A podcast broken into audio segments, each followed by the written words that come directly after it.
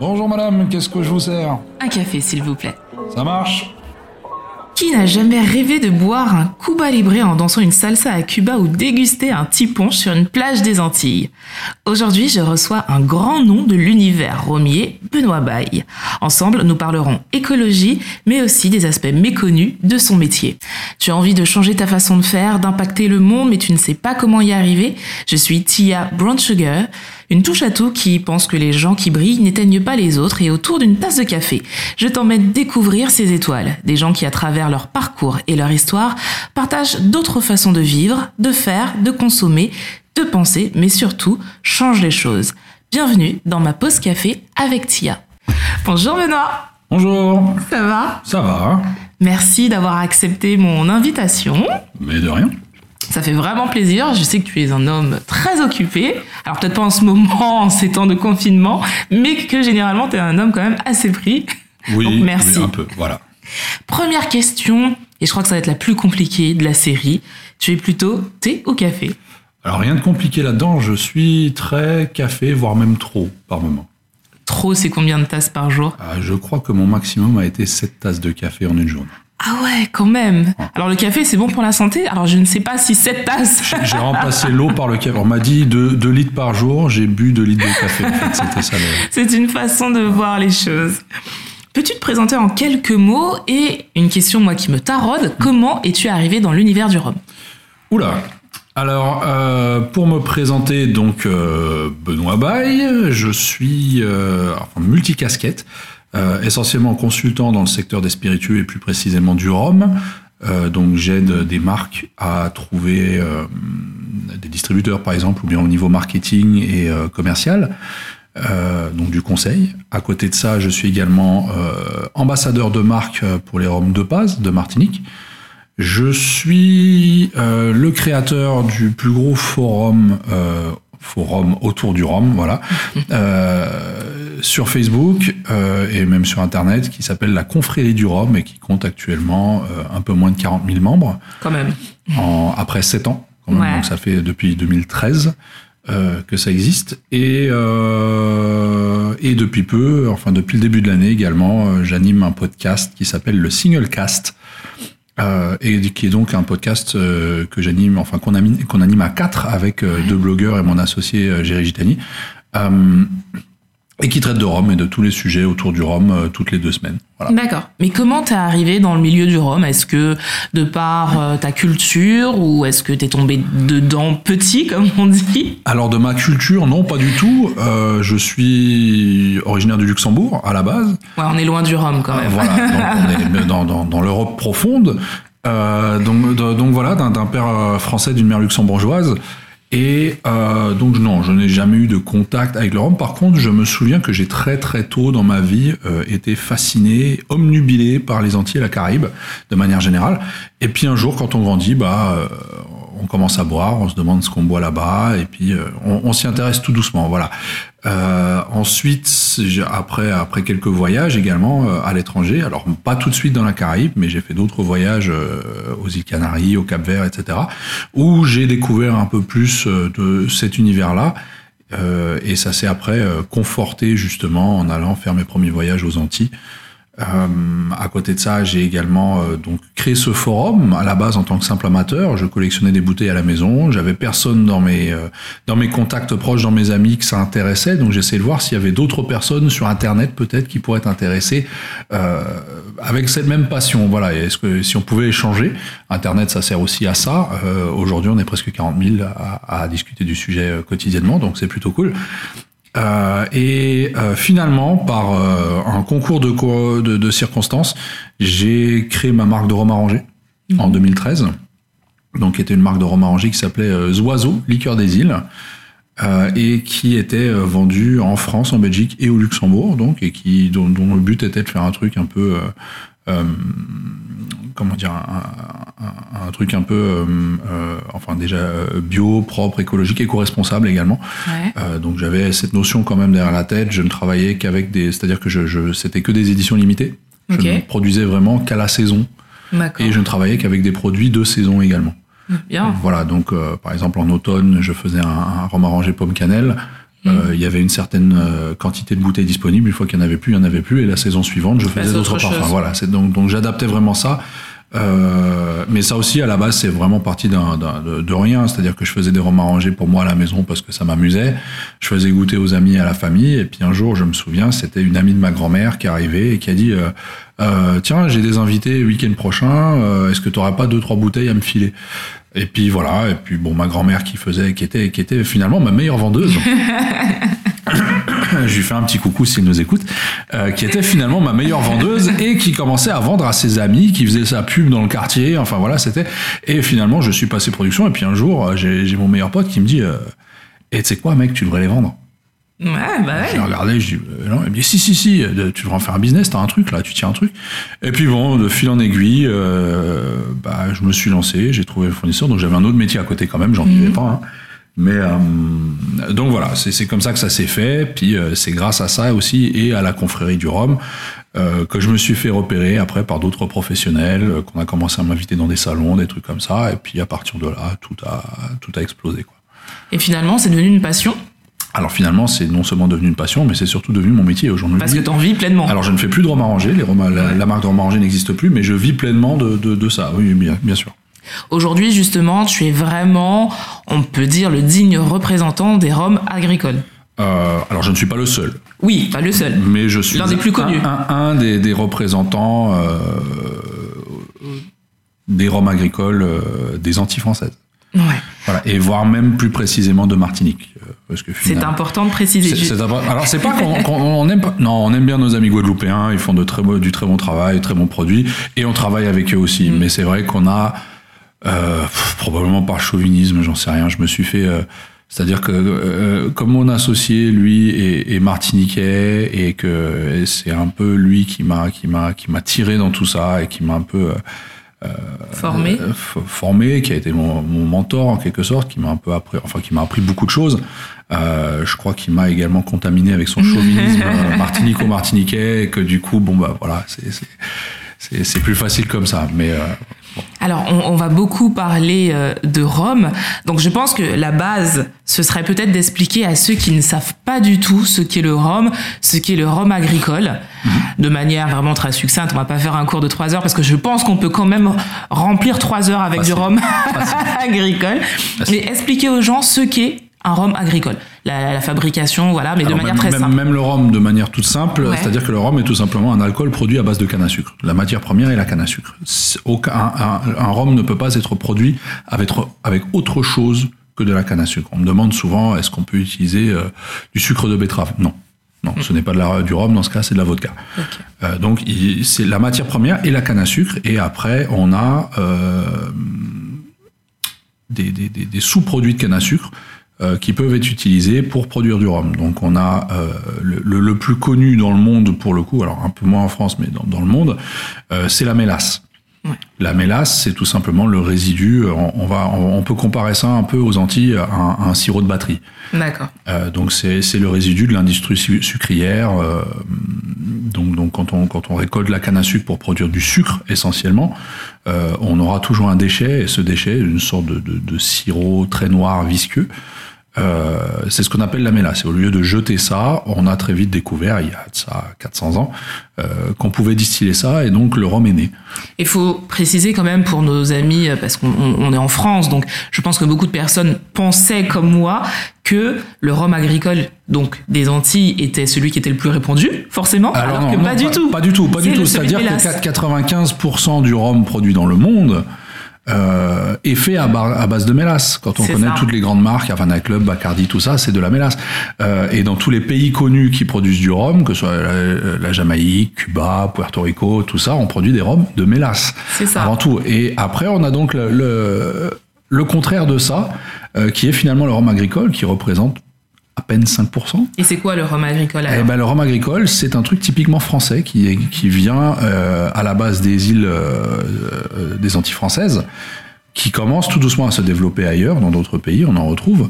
Euh, et donc c'est du rhum non pas produit à base de mélasse, mais directement à partir du jus de canne. C'est-à-dire qu'on va, on va vraiment récolter la canne dans le but de produire du rhum et non pas dans le but de produire du sucre mm. et ensuite de faire du rhum avec euh, le, le, le, résidu. Le résidu. Voilà. Donc on, on, on, récolte la canne pour faire du rhum et donc euh, donc voilà. Donc on, on, a un jus qui lui garde toute sa richesse euh, puisque rien n'est extrait du mm. jus du coup.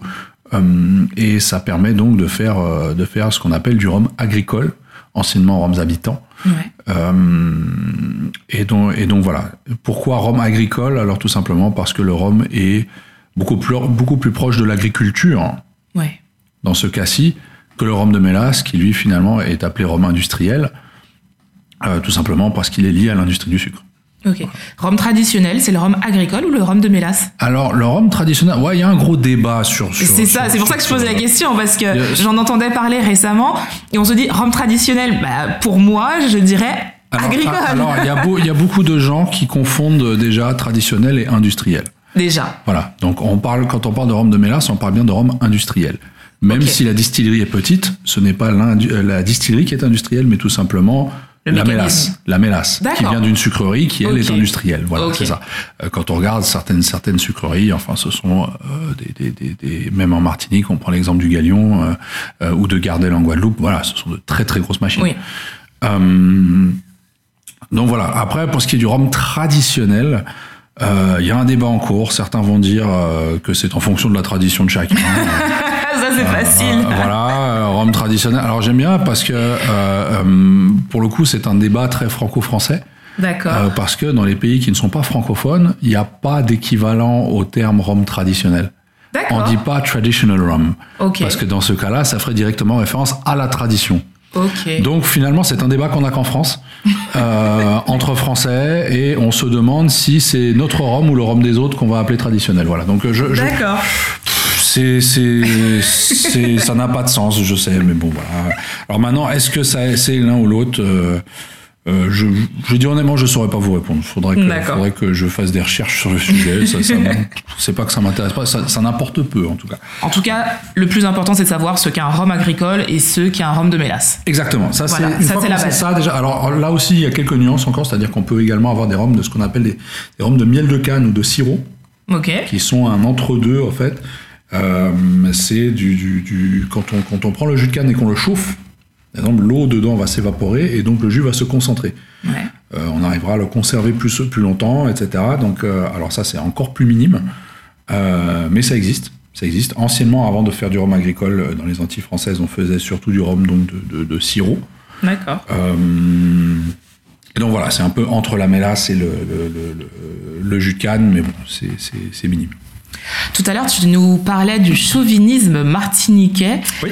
Qui, selon moi, alors bien sûr, je suis martiniquaise, donc ces propos ne tiennent que de moi, mais est-ce que ce n'est pas une question de qualité quand on sait que les rhums martiniquais sont les seuls à avoir euh, au monde l'appellation d'origine contrôlée, donc l'AOC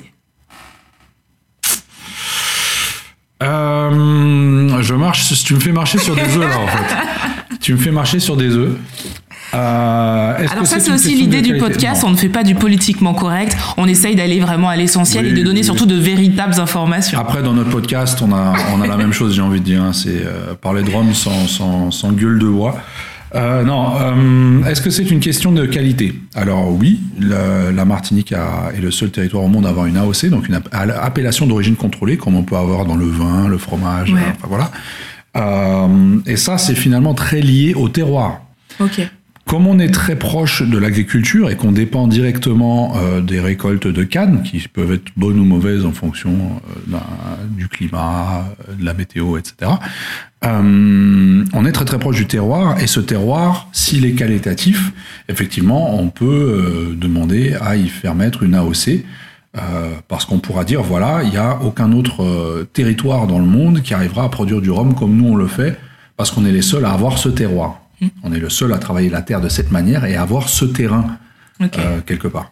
à l'époque, quand ça a été créé, bien sûr, on a demandé à la Guadeloupe s'ils voulaient avoir la OC également. La Guadeloupe n'a pas voulu parce qu'elle a trouvé ça trop contraignant en termes de cahier des charges.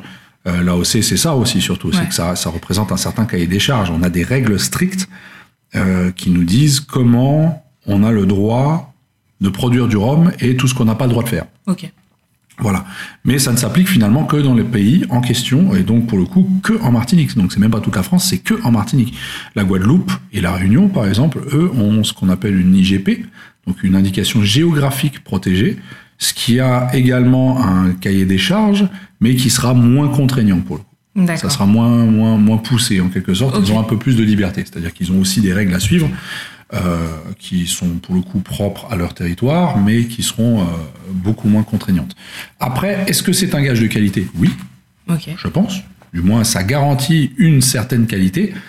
Euh, après, qu'on aime ou on n'aime pas. hein. Oui, c'est pas du tout une question de goût, hein. Voilà, non, c'est-à-dire qu'on garantit. Ce, ce- ce label garantit juste que ce produit a été fait suivant un certain nombre de règles. C'est tout. Après, euh, on aime ou on n'aime pas. Il y a d'autres endroits qui, quand- qui souhaitent avoir des, des- des IG maintenant. Euh, je prends l'exemple actuellement de, de la Barbade et, le- et de la Barbade, euh, qui sont en train de travailler justement sur un cahier des charges à mettre en place pour leur rhum. La Jamaïque a eu le sien en 2015, il me semble, donc ça fait pas tellement longtemps, qui eux également travaillent selon un cahier des charges qui leur est propre. Et comme ça, chaque territoire essaye vraiment de mettre en place un cahier des charges qui fait que tous les producteurs sont obligés de respecter un certain nombre de règles pour que mondialement on puisse par exemple reconnaître un rhum de Jamaïque par rapport à un rhum de Martinique et qu'on puisse dire ça c'est du rhum jamaïcain, ça c'est du rhum euh, martiniquais parce que gustativement bah ça ressemble à ça et que tous les rhums martiniquais ont certains paramètres même gustatifs en commun. D'accord. Une autre question un peu technique. Est-ce que, comme On a perdu la moitié des auditeurs.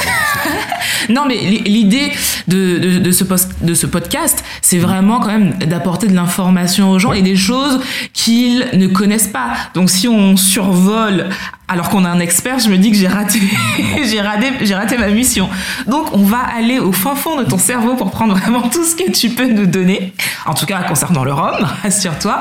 Mais une autre question, euh, le champagne, par exemple, c'est la, bon, la région Champagne, c'est la seule région qui peut utiliser le nom Champagne. On est d'accord, même si ailleurs on fait des méthodes champenoises. Est-ce que le rhum agricole a aussi cette spécificité, c'est-à-dire est-ce que euh, en Martinique on est les seuls à pouvoir dire qu'on fait du rhum agricole ou non, on n'a pas ça? Alors il y a deux niveaux. C'est-à-dire que tout d'abord on a le terme agricole Ouais. dans, dans- dans le monde du rhum. Et ensuite, on a, euh, pour la Martinique, le rhum agricole AOC Martinique. Ok. Voilà. Donc, euh, maintenant, pour revenir juste sont deux choses Ce différentes. sont deux choses différentes. Donc on est vraiment sur deux niveaux différents. Tout d'abord, on a le terme agricole. Donc du rhum agricole, il n'y a que quatre territoires au monde qui ont le droit de, pro- euh, de- de produire du rhum intitulé agricole D'accord. Qui sont? euh, selon la loi européenne actuellement, qui sont la Martinique, la Guadeloupe, la Réunion, donc trois territoires français, et l'île de Madère au Portugal. D'accord. Voilà. Chaque autre rhum, euh, et donc ce sont tous les quatre des rhums à base de, de jus de canne, hein, donc pas à base de mélasse. Voilà, Oui. ça c'est- une des conditions pour faire du rhum agricole, c'est d'utiliser du jus de canne. Maintenant, il y a d'autres territoires qui, qui, qui produisent du rhum à base de jus de canne. Je prends l'exemple de l'île Maurice, euh, La Thaï- Guyane la Thaïlande. Ah, la Guyane, pardon, j'ai oublié la Guyane. Oui. Donc, D'accord. euh, 5, 5 Cinq. territoires, pardon, la Guyane. Donc, on a Martinique, Guadeloupe, euh, Guyane, oui, pardon, les Guyanais, euh, la Réunion et l'île de Madère, voilà. Mais euh, je prends l'exemple de, de, de l'île Maurice, de la Thaïlande, de Hawaï, qui produisent aujourd'hui un rhum euh, à partir de jus de canne, mais qui n'ont pas pour autant le droit de le vendre sous l'appellation rhum agricole. Du moins pas en Europe parce que ce terme est en Europe euh, strictement réservé donc aux îles françaises, au, au territoire français et à l'île de Et Madère. Donc ils indiquent souvent euh, rhum euh, pur ou des trucs comme ça. Ils utilisent autre chose. Donc même si en utilisant les mêmes méthodes, euh, la loi européenne protège en quelque sorte ainsi ces productions de rhum agricole.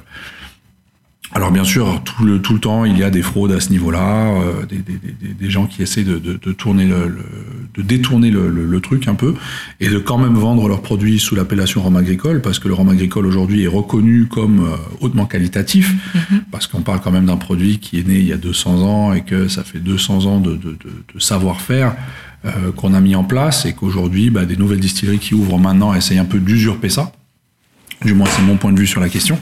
Euh, donc, euh, donc voilà, ça existe. Et bon, là, il y a des procès, un, peu comme le champagne finalement. C'est ça. On, on, a, on a ça. Euh, et après, on a plus précisément donc l'AOC Martinique qui elle va encore plus loin. Et donc, on n'a pas le droit de mettre le terme Rome et Martinique sur une étiquette si le produit n'est pas AOC. Ah oui, donc ouais, vraiment très très loin. Voilà, donc on, a par exemple des, distilleries, euh, des distilleries martiniquaises qui ne sont pas qui aujourd'hui ne produisent pas du rhum AOC parce qu'elles ne respectent pas le cahier des charges euh, mis en place par l'AOC, ce qui n'est pas péjoratif. C'est un choix de production qui donne des arômes différents. Et donc voilà. Euh, mais donc ils ont volontairement choisi de ne pas suivre ce cahier des charges là, et donc qui ne sont pas des rhum AOC. Et donc Suite à ça, ils n'ont aujourd'hui pas le droit d'indiquer le mot Martinique sur leurs étiquettes, même s'ils sont produits en Martinique. Ah ouais, c'est dingue. Y compris dans l'adresse sur la contre-étiquette. Ah ouais. Donc ça va vraiment très très loin pour protéger justement un euh, savoir. On, indique euh, l'adresse et on met la commune, mhm. euh, le François, Grand-Rivière, enfin voilà. Mais on ne va pas pouvoir mettre le mot Martinique sur l'étiquette parce qu'il y a le mot Rome également. Ok. Et donc voilà, donc on, peut, mettre Rome agricole parce que c'est fait en Martinique et que c'est à partir de jus de canne, ok. Mais pas Martinique, pas Rome et Martinique. Mais pas Rome agricole de Martinique, ça. ça marchera pas.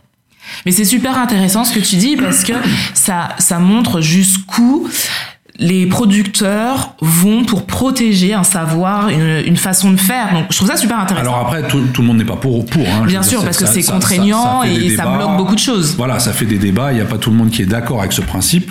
Euh, et c'est effectivement contraignant, etc. Mais d'un autre côté, c'est pour pouvoir protéger euh, un, un, produit, un terroir et un savoir-faire. Euh, très ancien finalement et pour lequel on s'est battu pendant longtemps et pendant toute une période où personne s'y intéressait surtout.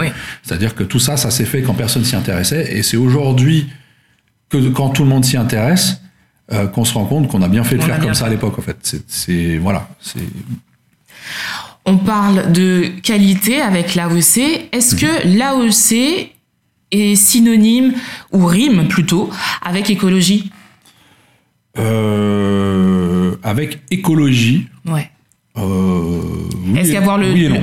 C'est-à-dire que l'AOC aujourd'hui ne met pas, ne, prévoit pas, en tout cas, des règles euh, dans son cahier des charges en termes d'écologie ou d'éco-responsabilité. D'accord. ça, c'est un fait. parce que ce n'est pas son but. Son but est de garantir une qualité. Mais dans cette qualité, on n'inclut pas du moins pas encore aujourd'hui, euh, des, euh, des, normes euh, en termes d'écologie ou d'éco-responsabilité, même si on a quand même dans l'AOC largement diminué, voire presque banni tout ce qui était produits fertilisants, etc. dans les champs. D'accord. Mais je sais quand même que qu'en Martinique, puisque toi justement ton, ton, ton tu représentes une marque martiniquaise, mhm. je sais qu'en Martinique, quelques distilleries ont décidé de limiter leur impact au niveau écologique et ont mis en place des choses justement pour limiter leur impact au niveau écologique. Mhm. Est-ce que tu les connais et est-ce que tu sais ce qui a été mis en place? Oui, bien sûr. Je pense qu'aujourd'hui, c'est un sujet que tout le monde prend à cœur et que toutes les distilleries, même euh, à ce que je sache, prennent à cœur. C'est-à-dire qu'on est tous conscients aujourd'hui que voilà l'écologie est un, est un sujet important et que euh, on court au désastre. Euh, et chacun essaye un peu de mettre sa pierre à l'édifice.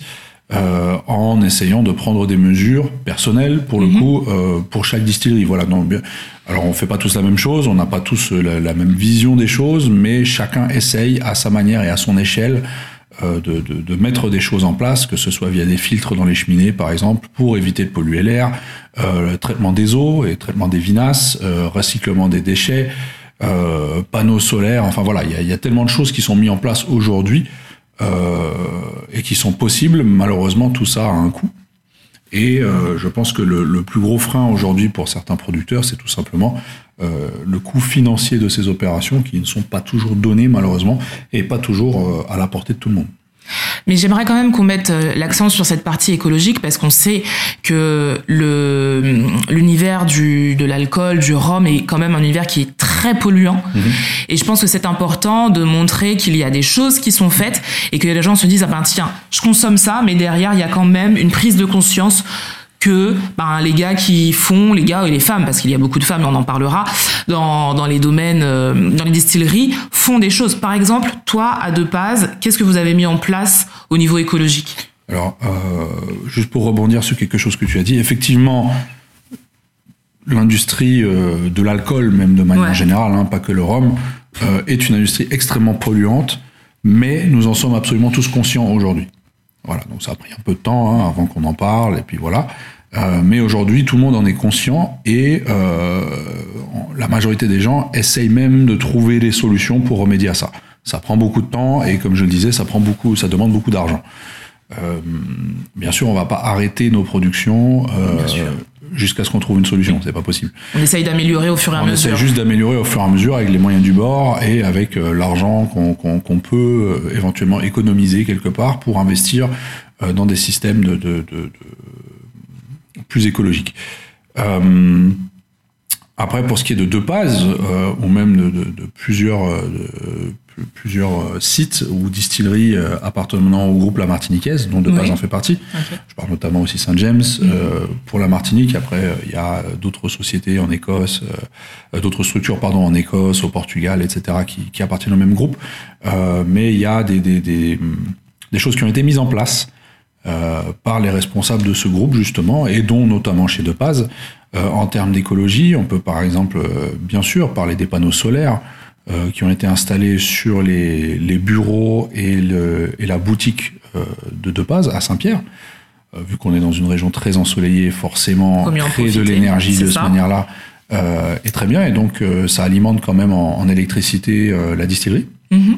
Et on revend aussi une partie de l'électricité produite à EDF directement. D'accord. Voilà, donc ça sert à alimenter la ville de Saint-Pierre.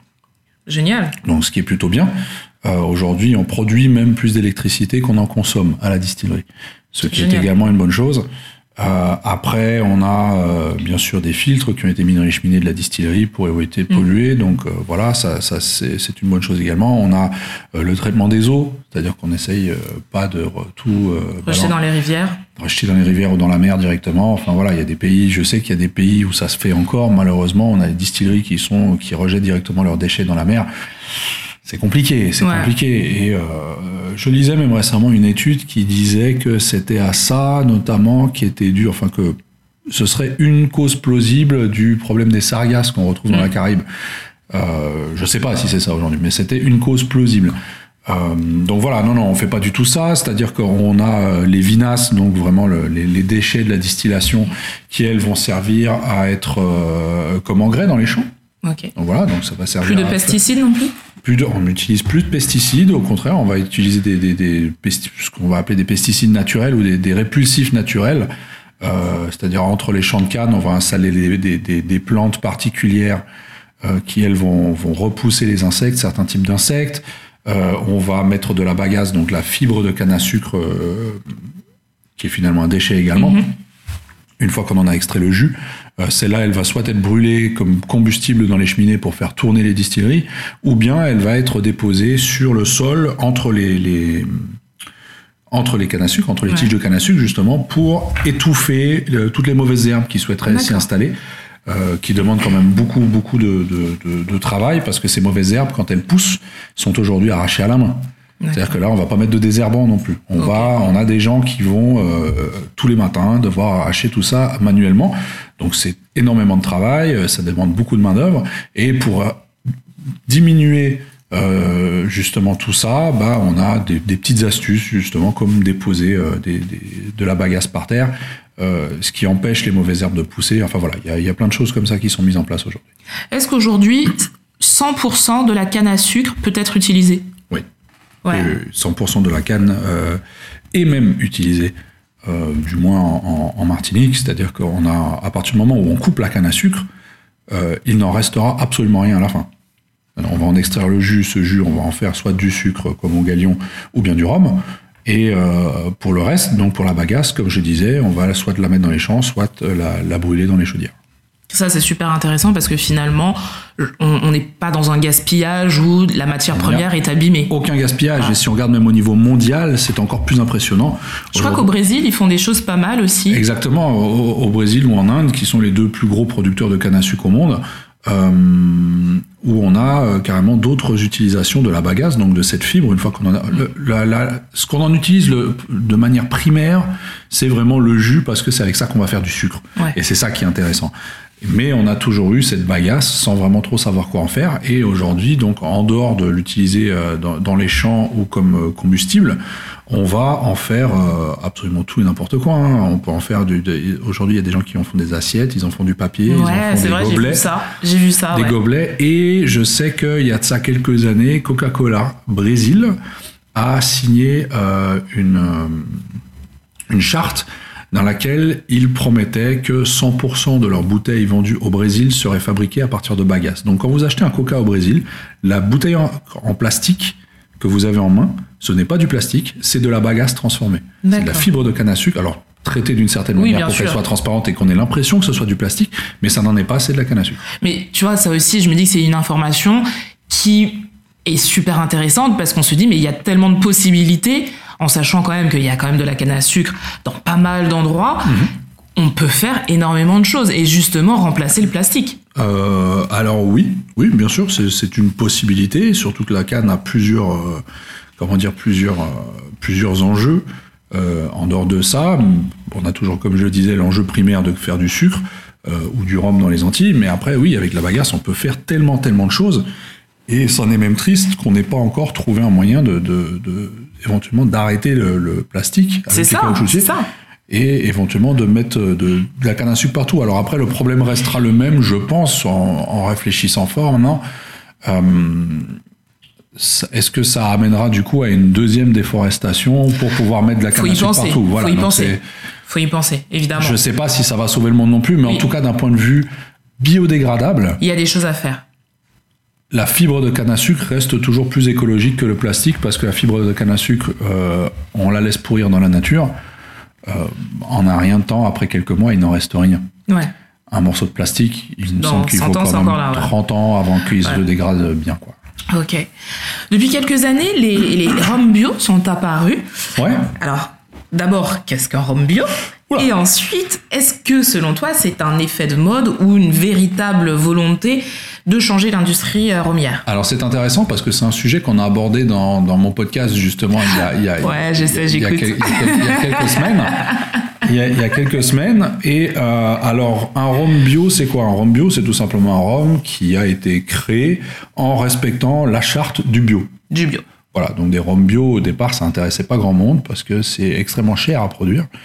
Euh, et que la, charte, le cahier des charges justement du bio est extrêmement contraignant euh, dans une industrie aussi polluante que celle du rhum. Il y en a qui ont essayé quand même. Alors il y en a qui en font depuis bien longtemps, notamment au Brésil, des cachassas qui sont, qui sont produites euh, de manière bio.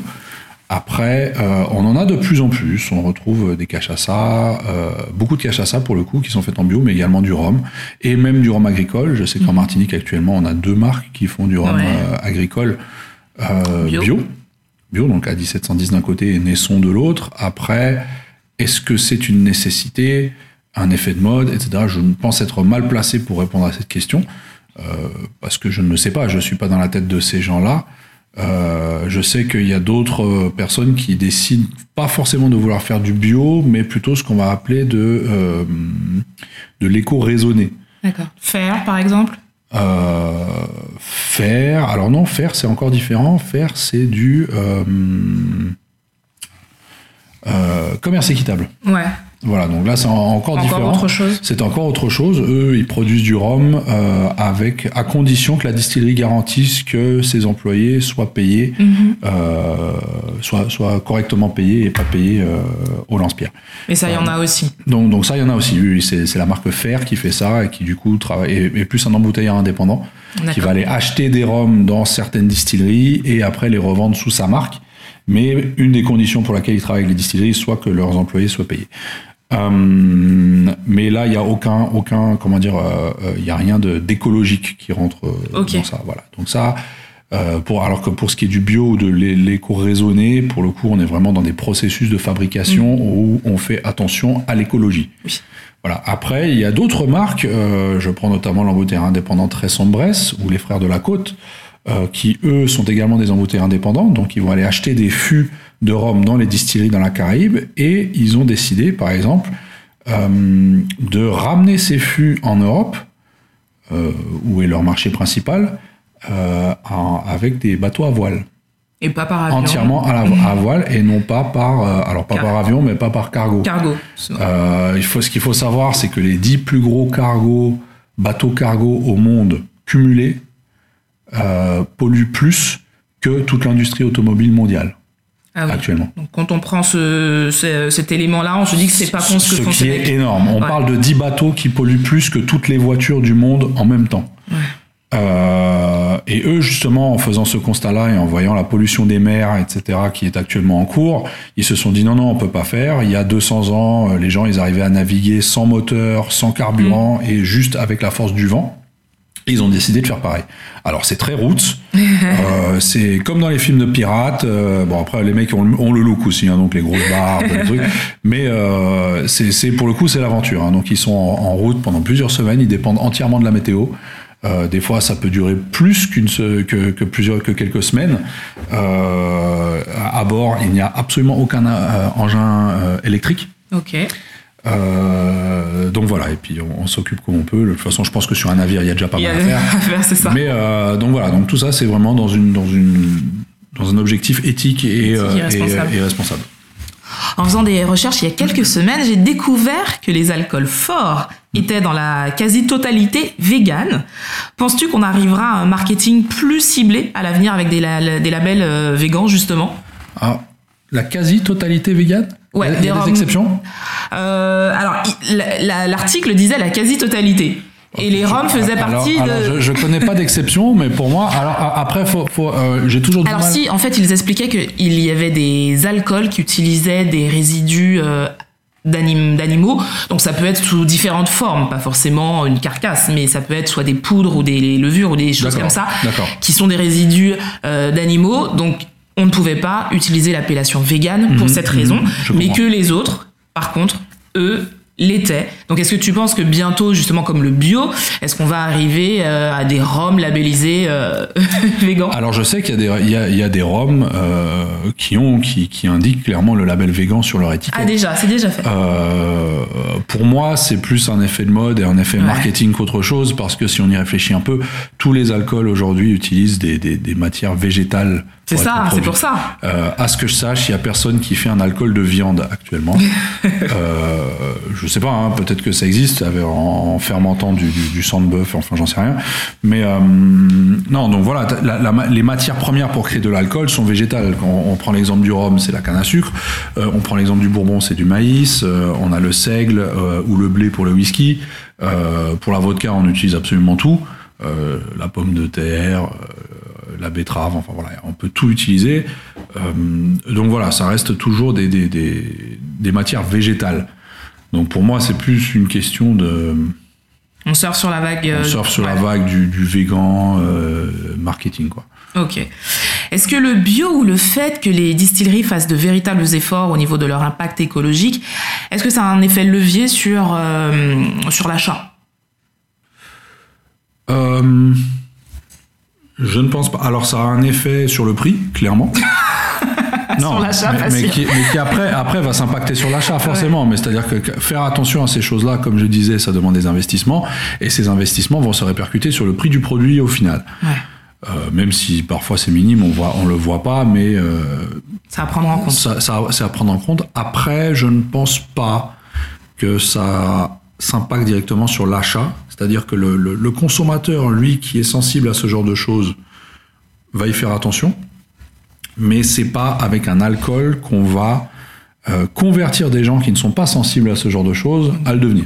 D'accord. Voilà, quelqu'un qui n'est pas écolo et qui s'en fout réellement de euh, consommer bio ou pas, le rhum bio pour lui, c'est kiff. C'est pas en lui présentant un rhum bio qu'il va commencer à, à, manger bio tous les jours. Quoi. Il va le goûter, il va le trouver bon ou pas, et ça va s'arrêter là. Mais il va pas devenir écolo à cause de ça. à cause de ça, non, Nous sommes en pleine crise du coronavirus et on a vu un énorme mouvement provenant des distilleries. Est-ce que tu peux nous en parler? Alors, euh, bah, on a surtout remarqué, et ça c'est au niveau mondial et pas que dans le rhum, hein, dans toutes les productions d'alcool, euh, qu'on était en, demande, qu'il y avait, une, pénurie de, gel hydroalcoolique. Et euh, par rapport à ça, il y a des mouvements effectivement qui se sont mis en place auprès des distilleries qui ont décidé de produire de l'alcool dans le but de produire des gels hydroalcooliques ou de financer certains établissements qui faisaient ce genre de choses. Euh, à euh, quasi bénévolement. Dire parce que les marges, euh, j'en parlais encore hier justement avec un, producteur de whisky qui disait que les marges là-dessus sont quasi nulles. Mm. parce que le but n'est pas là, le but est d'aider. Hein. Donc là, on parle vraiment d'une crise sanitaire grave. il manque ce genre de choses. Les distilleries ont les possibilités aujourd'hui de répondre à cette demande, du moins en partie avec un ingrédient important qui est l'alcool. Euh, alors oui, il a fallu un petit temps pour pouvoir mettre en place certaines choses, changer certaines, certaines façons de faire, certains matériels qui ne rentrent pas. Je veux dire, on produit du gel hydroalcoolique, on produit de l'alcool euh, à très haut degré. Ouais. Quand pour son propre produit, on produit de l'alcool à pas très haut degré, disons, euh, bah, il y a des aménagements à faire. Il y a des aménagements à faire. Il faut changer sa manière de faire. Voilà, on, on, fait plus du rhum maintenant. Maintenant, on doit faire de l'alcool pour de l'alcool à haut degré pour faire du gel hydroalcoolique. C'est pas le même procédé. voilà, donc il y a des aménagements à faire, mais euh, tous ont joué le jeu et ceux qui n'ont pas pu jouer le jeu euh, ont souvent aidé financièrement. D'accord. Voilà. Donc je prends l'exemple en Guadeloupe. En Guadeloupe, les distilleries n'ont pas toutes pu produire de l'alcool pour faire du gel hydroalcoolique. Euh, parce qu'ils n'étaient pas équipés pour.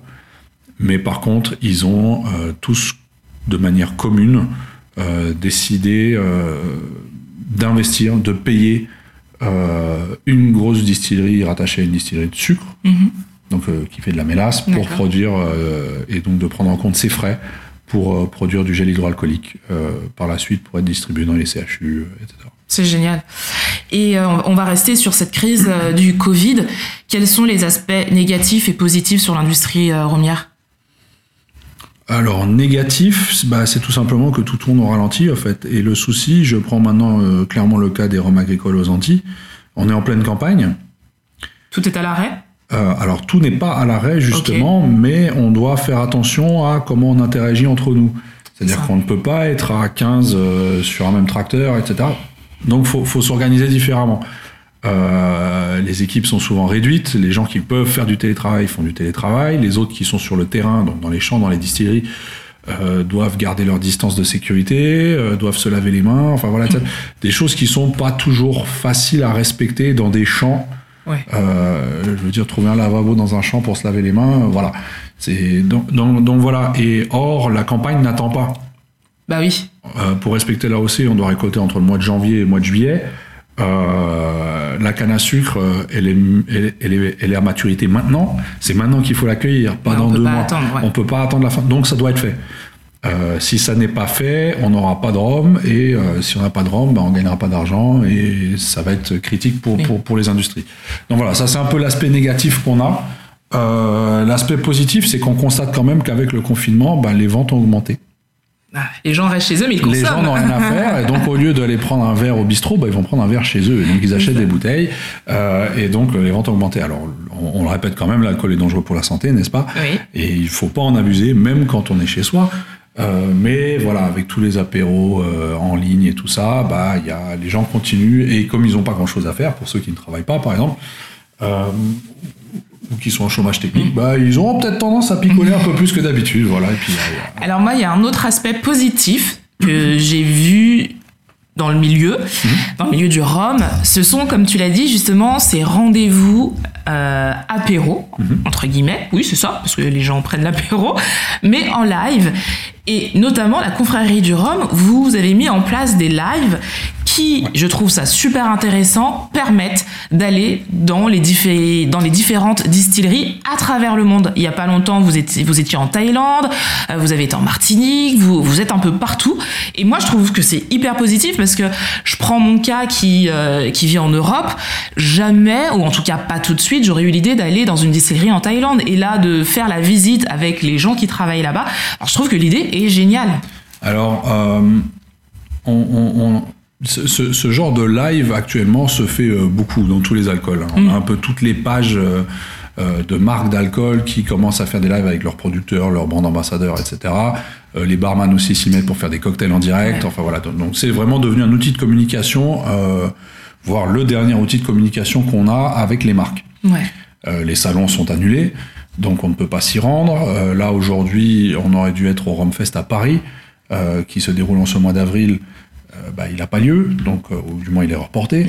Donc c'est pas évident. Et puis même pour les marques, c'est pas évident de rester en contact avec leurs consommateurs. Et là où normalement ils auraient dû les voir en tête à tête.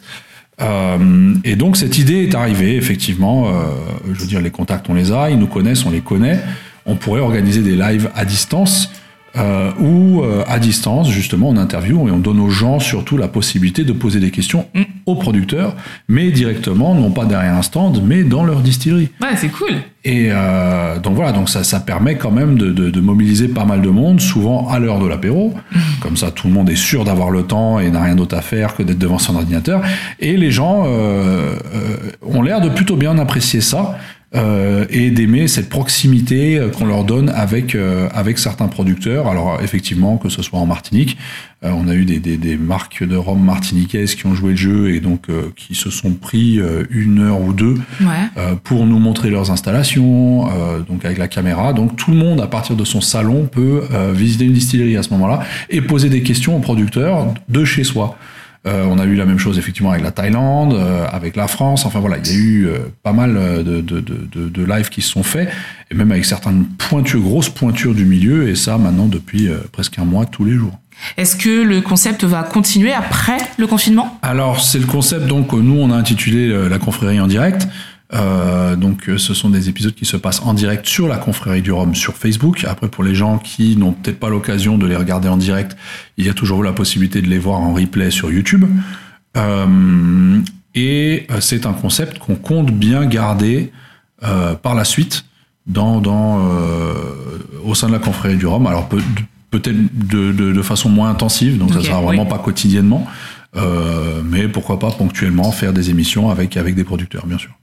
Maintenant, on va parler de toi et plus spécifiquement de ton métier. C'est quoi un brand ambassadeur? Alors, un brand ambassador. Excuse mon accent. et, euh, un ambassadeur de marque, tout simplement. Hein.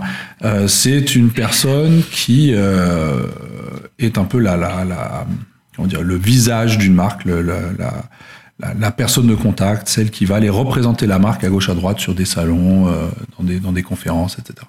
Et toi, tu es ambassadeur international, donc tu parcours le monde. Oui, alors parfois les ambassadeurs sont divisés par région en fonction de, de, de des langues qu'ils parlent, etc. Moi, pour le coup, c'est euh, mondial. Oui. Ok.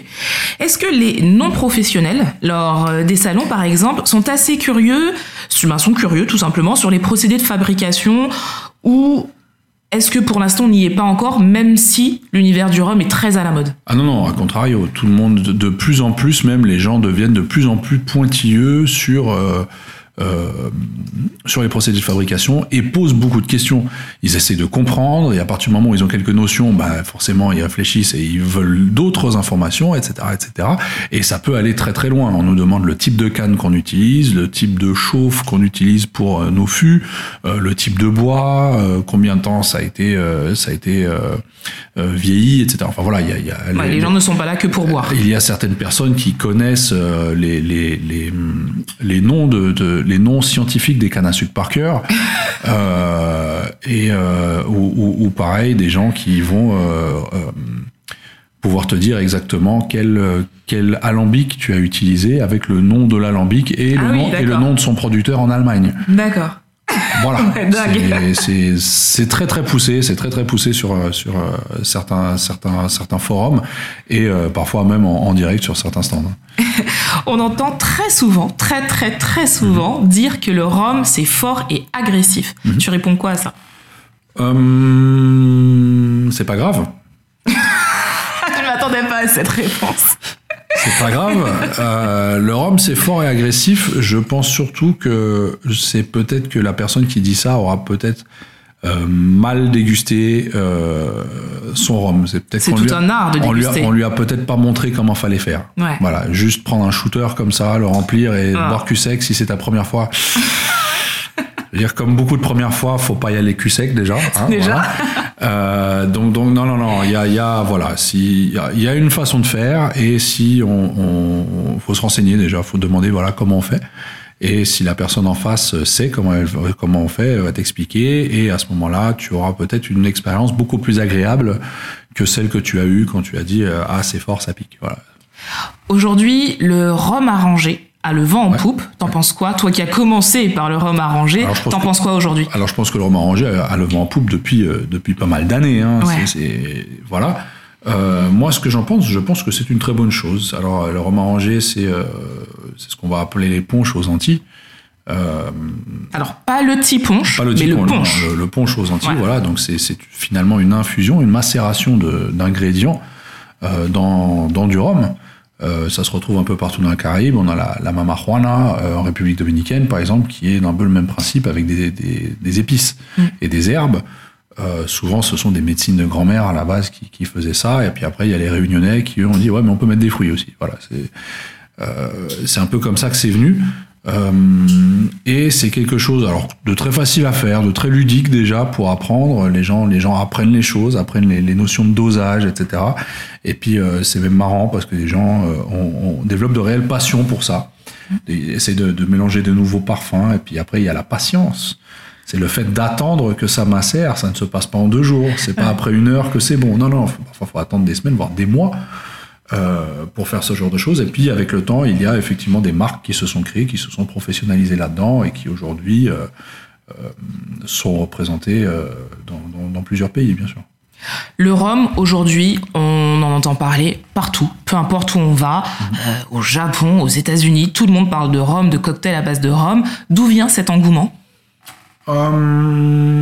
Ça plusieurs réponses, je pense. Alors, euh, une réponse est le fait que le rhum aujourd'hui, on peut en faire partout. Ouais. Euh, tout d'abord, dans tous les pays où pousse de la canne à sucre, forcément, on peut faire du rhum. Et puis, euh, même dans les pays où il n'y a pas de canne, la mélasse étant un produit qui se garde, qui se conserve facilement et qui se transporte également facilement, euh, il suffit de commander de la mélasse au Brésil, de la faire amener en Allemagne, et on la distille en Allemagne avec un alambic qu'on utilise d'habitude pour faire des eaux de vie. On a du rhum. Voilà, donc aujourd'hui, on peut, on produit littéralement du rhum sur tous les continents, que ce soit en Australie, en Asie, en Chine, Thaïlande, Japon, euh, en Inde, en Afrique, euh, ou même au Canada. Voilà, tout, tout ça est possible. Euh, donc ça, c'est une chose. Puis ça reste un alcool pas cher. La mélasse, c'est pas cher comme matière première comparé à d'autres produits Comme le whisky, par exemple. comme le whisky, où les matières premières commencent à s'envoler. Euh, et puis après, il y a aussi ce côté justement où le rhum reste abordable. C'est-à-dire qu'il a tellement de facettes euh, avec toutes les marques qui sont produites dans le monde qu'aujourd'hui on peut trouver un rhum pour tout le monde. Il y en a des agressifs qui brûlent, il y en a des, des- des plus fruités, des plus doux, des plus sucrés, puis on a les rhums arrangés, etc. Donc, ça se décline vraiment sur tellement de formes euh, comparé à d'autres alcools qu'aujourd'hui, forcément, quelque part, il y a un rhum pour tout le monde. Voilà, tout le monde peut trouver son rhum à un moment donné. Euh, et c'est ça, et c'est ça qui est bien. C'est ça qui est bien. Et puis après, effectivement, on a la possibilité de l'utiliser en cocktail, on peut l'utiliser en cuisine. on peut enfin voilà, il y a, il y a Ouais. tellement de possibilités que, euh, bah voilà, c'est, un peu ça qui fait son charme quelque part. En plus, ça reste un produit qui reste pour l'instant encore, pour la, pour la plupart, euh, très abordable financièrement. On n'est pas dans les prix du whisky ou du Mmh, cognac euh, qui se sont complètement envolés Envolés. ces 20 dernières années. Euh, donc tout le monde peut se payer un rhum. Et c'est c'est quelque chose qui fait voyager aussi. C'est vrai. C'est-à-dire que quelque part, si j'ai un rhum, euh, je suis, je sais pas moi, je suis quelque part au fin fond de la France et euh, j'ai l'occasion de goûter un rhum qui vient de Cuba, On voyage tout de suite, effectivement. ça fait voyager. je dis, ah tiens, cette bouteille, elle a fait quand même 10 000 km jusque dans mon salon. Et puis là, Et même dans le euh, subconscient. et dans mon de- subconscient, bah ça. voilà, il suffit de mettre une petite, une petite bachata, un truc. Et on est bon. Une petite salsa, peut-être un cigare encore qui va avec, euh, un petit verre de rhum, et hop, c'est parti, on est en vacances. Et ça aussi, ça a son charme. Et euh, tu as parlé de cigares et il y a de plus en plus d'associations rhum, cigare, cuisine, rhum aussi qui se font. Mhm. Il y a en fait, on en revient à ce que tu disais finalement, le rhum est déclinable à l'infini avec ce que l'on aime et c'est ça qui est cool. Exactement. J'ai une question, on a bientôt fini, rassure-toi, parce que ça fait quand même près d'une heure qu'on est en train de parler. Est-ce que, alors là je vais parler de manière professionnelle, est-ce que l'univers du rhum, c'est un univers masculin? Euh... Non. Non, je peux pas dire ça parce qu'on a de plus en plus de femmes qui euh, viennent euh, se faire leur petite place dans le monde du rhum. Euh, souvent à des postes clés comme des maîtres de chais. C'est quoi un maître de chais Alors maître de chais, c'est la personne qui va s'occuper justement du vieillissement des produits et qui va faire les, assemblages, c'est-à-dire qui va créer les recettes en quelque mm. sorte pour faire des pour élaborer le rhum qu'on retrouvera en bouteille après. Euh, ce sont des métiers où on demande des nez vraiment très développés, un peu comme dans la parfumerie. Il y en a beaucoup de femmes. Voilà, donc il y a des, des gens qui, qui, qui, connaissent les goûts également, qui demandent un palais très développé. Euh, enfin voilà, et on a de plus en plus de femmes qui viennent faire leur place euh, à ces postes-là. Euh, parce qu'on le sait, hein, je veux dire, c'est scientifiquement prouvé que la, les femmes ont un palais tout simplement et un nez plus développé que les hommes. Et donc automatiquement, bah, ça aide quand on a ce genre de personnes dans, dans, dans les distilleries pour pouvoir élaborer ce genre de produits. Euh, et puis après, bon, dans tout ce qui est marketing, forcément, tout ce qui est commercial, je ne pense pas qu'aujourd'hui, euh, ou même à des, à des hauts postes, hein, on a des directrices de distillerie. Mm. Euh, enfin voilà, je ne pense pas qu'aujourd'hui, il y ait encore vraiment un, un côté masculin à l'univers du rhum, pas du tout. Mais c'est vrai que pour graviter personnellement dans cet univers, j'ai rencontré tellement de femmes qui travaillaient dans le domaine du rhum que j'ai été personnellement c'est ça et j'ai été impressionnée parce qu'en plus ce sont des femmes qui sont passionnées qui adorent ce qu'elles font et qui maîtrisent le sujet sur le bout des doigts. Et j'étais vraiment très contente de me dire voilà. Une industrie qui à la base peut-être il y a très longtemps était euh, ben, plutôt une industrie masculine. Aujourd'hui franchement alors je, je dirais pas qu'on est sur du 50-50 mais en tout cas il y a une belle place qui est faite à la femme quoi. Et c'est vraiment top. Voilà exactement. Et je pense euh, pour un exemple moi qui m'a le, plus frappé en quelque sorte, parce qu'après c'est quand même euh, certains aspects du métier demandent quand même un peu un, peu de carrure, donc vraiment le, force physique. On en parlait en, avant l'émission des, tonnelleries. voilà, j'ai vu des femmes travailler dans des tonnelleries. Donc créer des tonneaux, on parle vraiment de bouger des morceaux de bois qui pèsent plusieurs dizaines de kilos et à l'aise quoi. On va terminer avec cette question. Quels sont tes projets après le confinement? Euh, euh, Déjà, je crois que je vais prendre des vacances. Je vais rester à la maison pendant deux semaines. Je vais rester chez moi. Euh, non, après le confinement, en termes de Rome? Ouais. En termes de Rome, alors, euh, bah, va y avoir des salons, j'espère. Du moins, dès qu'on aura la possibilité de, reprendre les salons, bah, il y aura de nouveau des voyages. Mm. Il y aura de nouveau des salons. On a également euh, l'une ou l'autre cuvée qui vont sortir. Euh. Ouais, parce que la confrérie du Rhum fait ses cuvées. Exactement. On a, on a la chance de pouvoir sélectionner nos propres cuvées avec des producteurs en direct. Donc, on va sur place vraiment choisir avec eux dans les chais. Et donc, il y en a une, par exemple, qui sort avec la distillerie Longto de Guadeloupe, pour, pour les fêtes de fin d'année. Euh, qui est une superbe collaboration parce que c'est un projet qu'on a commencé en 2015. Ah oui, d'accord. Euh, oui, c'est-à-dire qu'en 2015, on avait déjà sorti une première cuvée avec eux de rhum blanc, un rhum blanc qui avait beaucoup plu euh, au public et c'était un peu une nouveauté en termes de, production, de, savoir-faire chez eux. Ils essayaient un peu leur produit sur nous et ce rhum blanc, on en a gardé qu'on a mis à vieillir. Voilà, et donc là maintenant, ça fait ça va faire 6 ans parce qu'il a été produit en 2014, ce rhum, même si nous on l'a sorti en 2015. Euh, et donc euh, il va avoir 6 ans là maintenant, donc maintenant ça va être un XO. Et on va le sortir sous telle forme, après l'avoir goûté régulièrement toutes ces années. Pour voir l'évolution. Euh, en secret, bien sûr. on n'en avait parlé à personne. Et donc, voilà, on était, on était une, poignée de personnes à, à, connaître le secret.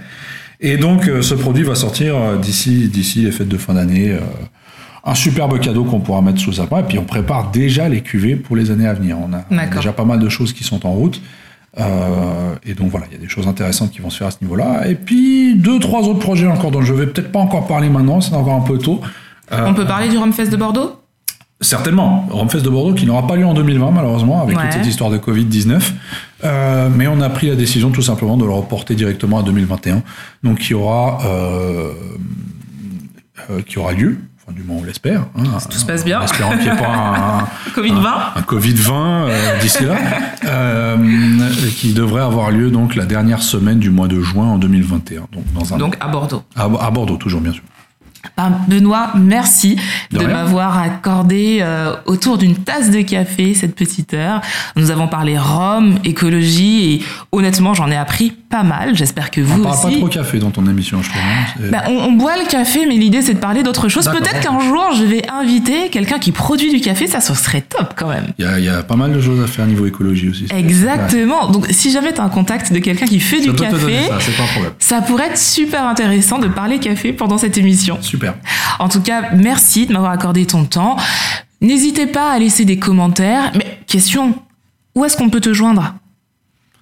Euh, où est-ce qu'on peut me joindre? Bah, Les réseaux sociaux, les réseaux peut-être? sociaux, Voilà, que ce soit via la confrérie du Rhum, sinon euh, Facebook, Instagram. euh, Toujours la confrérie du Rhum Voilà, sous, sous mon vrai nom, j'ai même pas de pseudo en fait, c'est rien d'original. Benoît Baye, tout simplement. voilà. je, je ne me cache pas, je suis pas Batman non plus, donc ça va. Donc euh, voilà. Donc si vous voulez poser des questions à Benoît, n'hésitez pas.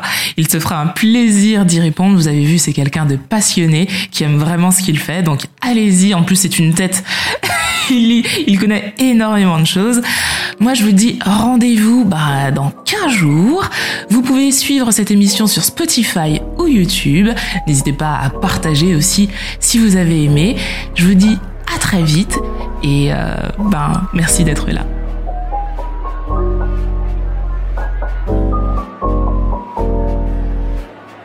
Retrouvez ma pause café avec Tia un mardi sur deux sur iTunes et Spotify.